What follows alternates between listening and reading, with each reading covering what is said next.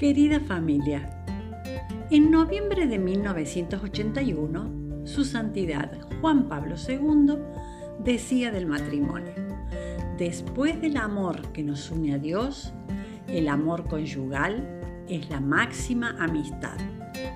Y el Papa Francisco en el punto 123 de Amoris Leticia nos dice que el matrimonio tiene todas las características de una buena amistad Busca el bien del otro, reciprocidad, ternura, intimidad, estabilidad que va creciendo con la vida compartida.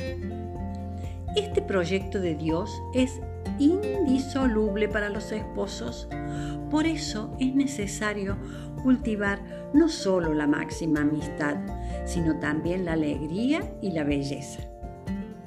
El matrimonio es un gran desafío y si se disponen a cuidarse y ayudarse, la vida será una combinación de esfuerzos y satisfacciones que les dará el don de la alegría, ensanchando el corazón para que lo colmen con gozos y ternuras. Queda la belleza, pero no es la belleza física, es la grandiosidad de la persona, es ver en el otro la dignidad y la luz con que Dios lo ha impregnado.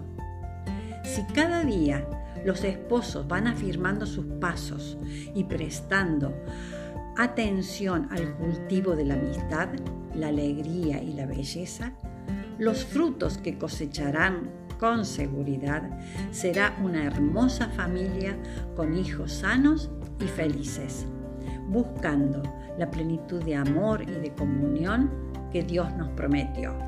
Aprendamos juntos. Te acompaño.